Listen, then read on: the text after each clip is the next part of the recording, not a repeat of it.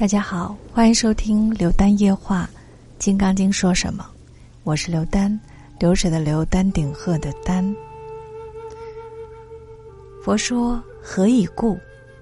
若菩萨不住相布施，其福德不可思量。这里突然冒出“福德”二字。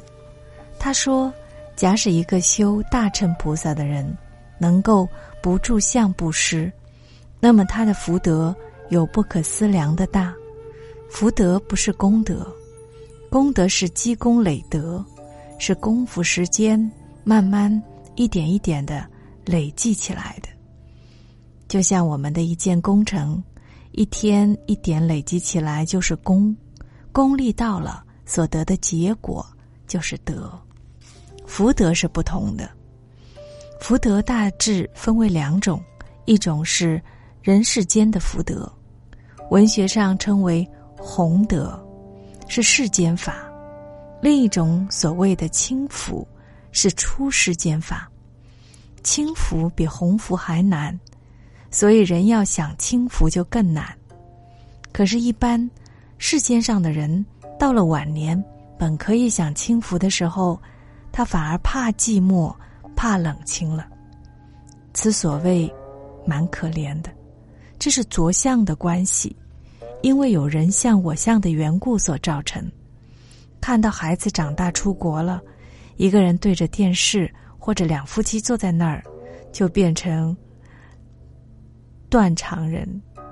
那其实那个清净的境界是最好的时候，结果你因为住相，把世间各种会变的现象抓得太牢，认为是真。等现象变时，他认为什么都不对了。一般人跟着我做事，常常说：“我看最可怜的是老师。”我说：“对呀，我想得到一秒钟的清净，都求不到，很可怜呢。求一分钟的轻浮都没有。可是人真到了享轻福的时候，往往不知道那是真正的福报来了。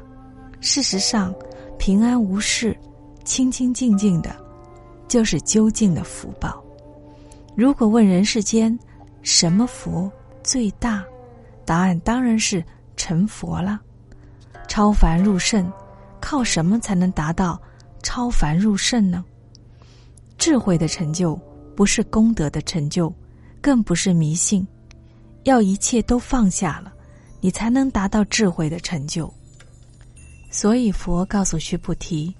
假使能够不住相布施，这个人的福德不可思量，这个福报就太大了，大大想象不到的程度，不可思，不可以思想的，不可量，量就是量一下，一次两下，一丈两丈，一斗两斗，所以叫不可思量。须菩提，于意云何？东方虚空可思量否？否也，世尊。须菩提啊，你的意思怎么说呢？东方虚空一直向东方走，这个太空有多大？你可不可以测量得出来？须菩提回答说：“否也，世尊。”四个字，两句话，这是须菩提答复佛说的。否也，古人就念否，不念不，现在人就念成了不了。现在很多话跟我们文化是不合的，比如“涨价”的“涨”字，现在人说成“膨胀”的“胀”字。说起来道理也通，涨价当然就是膨胀起来喽。潮水上涨不是潮水上涨，不过现在的国语没办法，也只好照现在的语言去说了。他答复佛的问话是说。不可以，师尊。由这里向东方走，整个太空有多大？人是没有办法测量的。须菩提，南西北方四维上下，虚空可思量否？否也，世尊。南西北方是三方，加上他讲过的东方，东南西北叫四维，四维以外还有上下。佛问：南西北方四维上下虚空，朝哪个方向？整个太空有多大？你能不能量得到？须菩提回答说：“否也，世尊。”他说：“这是不可能的。如果用中文来讲，很简单：六合虚空可思量否？东西南北上下叫做六合。六壳虚空可思量否？否也，世尊。一句话就完了。可是印度话呢，分两句，两句还是鸠摩罗什法师简化的翻译。要是照老师的翻译，就是“于意云何？东方虚空可思量否？否也，世尊。